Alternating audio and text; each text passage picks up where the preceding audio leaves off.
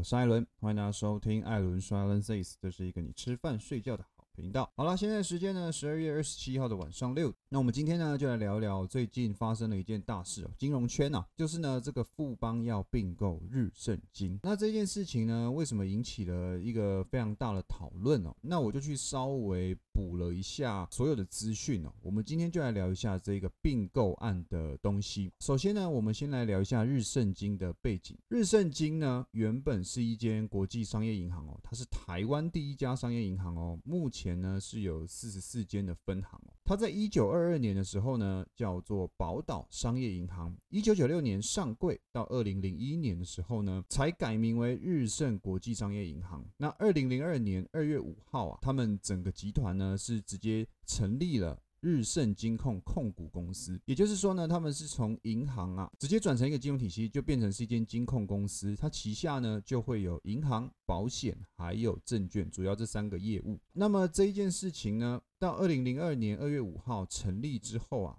主要。他们的获利来源呢，还是以日盛证券为主，所以大家可能比较少听到的是日盛银行或者是日盛产险，主要还是听到日盛证券啊，可能第一个联系就会像是这样子。那么目前呢，日盛金的董事长叫做黄景堂，总经理呢叫做黄之芳哦。日盛金控这间公司呢，我来跟大家讲一下目前的状况哦。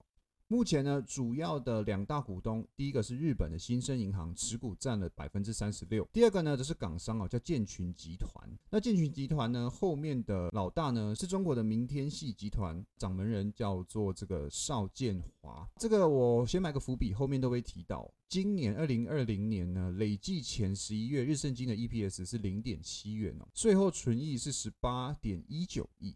较去年成长了是六十二趴，那当然有很多的因素嘛，对不对？这个我们就不去特别讲哦，反正你就知道日盛金今年的获利是不错的。那跟大家讲一下，目前它在台湾的排名是怎么样？目前呢，证券啊，在二零一九年是占了百分之三点六趴，市场则是第七名哦。银行呢，总资产大概两千六百零八亿，是国内的三十一名，存款至。占百分之零点六趴，大概二十九名。放款呢也是零点六趴，大概在三十一名哦。其实日盛银行啊，或者是日盛金啊，在台湾算是比较中后段的一间公司哦。其实日盛呢。据传一直都有人是想要并购的，像富邦在二零零八年、二零一五年都有尝试想要去做一个并购，都没有成功。到了最近呢，才真的启动了，也就是说，金管会通过了富邦这一个想要收购的文案。那么为什么呢？这其实就要牵扯到二零一八年哦，金管会是有推出了一个叫做“金金并”，就是金融并金融的一个方案哦。主要是因为哦，大家都知道了，台湾的银行其实非常多间哦，但但是呢，台湾总人口大概就两千三百多万，所以呢，整个资源啊是被瓜分的。那为了要整合台湾的资源哦，还有一些对于金融公司的保护啊，所以金管会呢是鼓励哦，金融公司跟金融公司之间呢可以去做并购的，只要双方都有意愿的话。当然也有草拟一个法案啦，但是金金并呢到现在才有第一间哦，也就是两年之后，那也就说明了这一个金金并其实对于台湾的银行是没有很大的吸引力的。那我们就来聊一下富邦金控公司呢，他们的业务主要是有三只脚，第一个是银行，第二个是保险，第三个呢是证券。富邦银行呢，为了要在台湾的金控立足哦，在银行端呢，他们就并购了台北银行；而在保险端呢，是并购了 ING。那现在出手就是为了这最后一只脚，就是证券端。他所以他们才要并购日盛金哦，因为日盛金的证券是最强的。那日盛金我刚刚有提到，在台湾呢，市占率大概三点六趴，证券的部分；而富邦金呢，大概是五点五四趴。所以呢，他们两个加起来，如果真的合并成功，市占率在台湾可以达到九成哦，就只仅次于元大证券，会变成是台湾第二大的金控公司。资产的部分呢，目前以国泰是第一名。如果富邦金能够并购了日盛金的话，那么他们的资产呢，将有机会超越富邦金哦，成为台湾第一哦。所以其实你看，富邦金跟国泰金是。呃，蔡家的嘛，都是蔡家。你看蔡家这两个人非常厉害，搞了一个台湾前一二名的金融产业。好了，这题外话。好，我们就来讲一下富邦金收购日盛金的一些条件哦。在二零二零的十二月二十八到二零二一年的二月一号呢，达到最低门槛是百分之五十，他们的目标呢是百分之百。那如果没有收购到百分之五十呢，他就一股都不收购哦。这是富邦金讲的统计啊，每股以十三元哦去做一个收购呢，总共大概要花四百九十亿元哦，这真的是一个非常庞大的数字。不过呢，就是呢，日盛金的总经理王之芳呢，他有发了一个员工信哦，里面有提到说，日盛金呢在十一月的整个股价大概是十二点五六元每一股，富邦金用十三块来收购的话，它其实溢价只有三点五趴。依照以前的经验来说，这个溢价的价格呢，基本上是不太可能收购成功的。这是可能富邦接下来要遇到的第一个问题。那接下来还有几个问题哦，可以提供给大家做一个参考。第一个呢是怀疑是否有中资。刚刚讲到的伏笔呢，现在来跟大家讲一下。日盛金的第二大股东啊，叫做港商的建群集团，而建群集团背后的大佬呢，叫做明日系，它是一个中资哦。那它的掌门人叫邵建华，所以呢。他会说，因为富邦在中国是有产业的嘛，是不是为了要让富邦在中国能够继续存活下去哦，所以配合中资哦去洗钱哦，这是第一个问题啊，是怀疑是不是有中资立足。这个高嘉瑜的也有提到哦，说诶，为什么这一个并购案会跳过中资的审查？是不是护航？金管会主委呢，黄天木就说：“哎，请你把护航这句话收回去，为了维护我们金管会的名誉。”第二件事情呢是内线交易哦，富邦呢在十二月十七号是公开收购的，但是呢日盛金在十二月十四的股价是大涨了七点五趴，而且呢有爆一个大量。就有民进党的立委啦，林楚英就问黄天木说：“嗯，十月富邦要洽询并购，十二月才送件，那十二月十四又报了一个大量，是不是有内线交易？”这个时候，我们的金管会主委呢，黄天木就说：“哎，已经在调查了，不只是十二月之前就在调查了，请大家耐心等待。”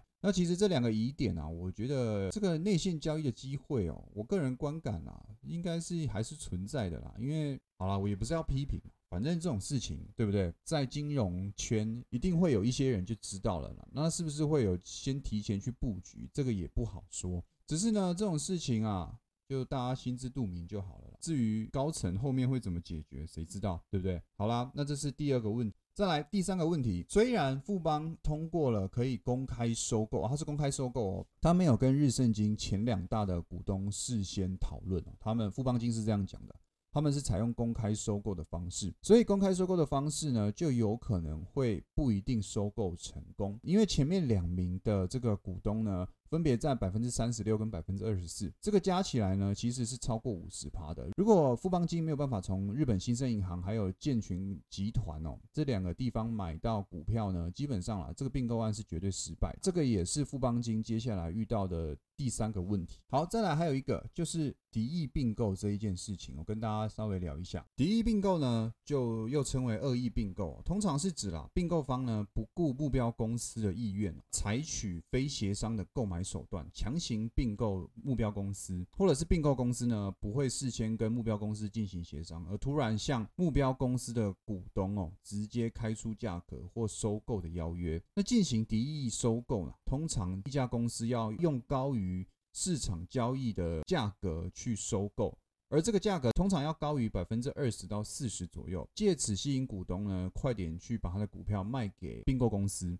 对于并购方而言啊，这个采购是需要大量的资金的，对富邦应该是没什么太大问题。而在比较大规模的并购活动中呢，银行或证券商啊，往往会提出所谓的短期融资。同时呢，被收购的公司在得到了收购公司意图之后呢，可以采取一切反收购的措施，譬如像发行新股票、稀释股权，或者是收购已经在外的股票等等。这个都会使收购的成本增加，还有成功率降低啊。理论上呢，收购公司其实只要达到五十一趴的股票就可以改组董事会，然后最后是可以达到并购的目的。这个就是第一并购。那第一并购呢是可以被启动的，不过启动之下呢，当然还是要有一些条件以下呢是有五个金控、六间银行是符合。可以采取敌意并购的，目前呢是有富邦金、中信金、元玉山金、台新金，还有元大金，而银行呢则是富邦银、中信银、台新银跟元大银，还有国泰世华银行。而如果要符合资格啦，目前台湾呢金管会哦是有需要符合四个条件，第一个是资本要充实，第二个经营能力佳，第三个有国际布局的发展能力，跟第四企业社会责任等四大原则。只要符合这四个原则呢，基本上你就有机会可以达成敌意并购条件，并且对富邦收购日升金提出敌意的收购。以上呢就是整个日盛金被收购的大概状况哦。日盛金这间公司，其实在台湾来说，应该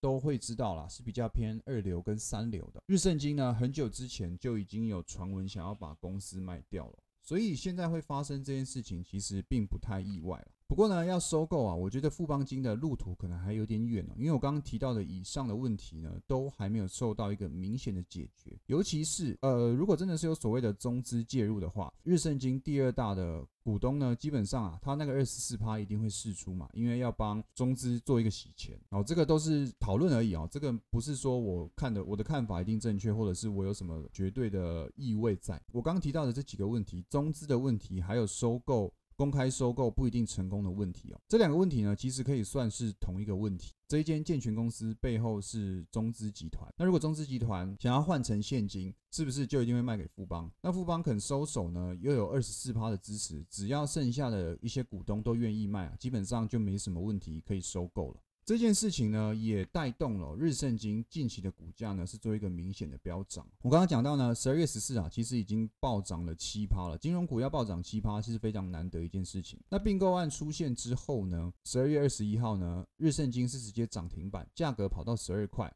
那这几天都在高档上面做一个震荡了。那这样上涨起来呢，其实已经跟富邦要收购日盛金的价格不会差太多了啦。富邦金是想要用十三块去收购日盛金嘛？那目前呢？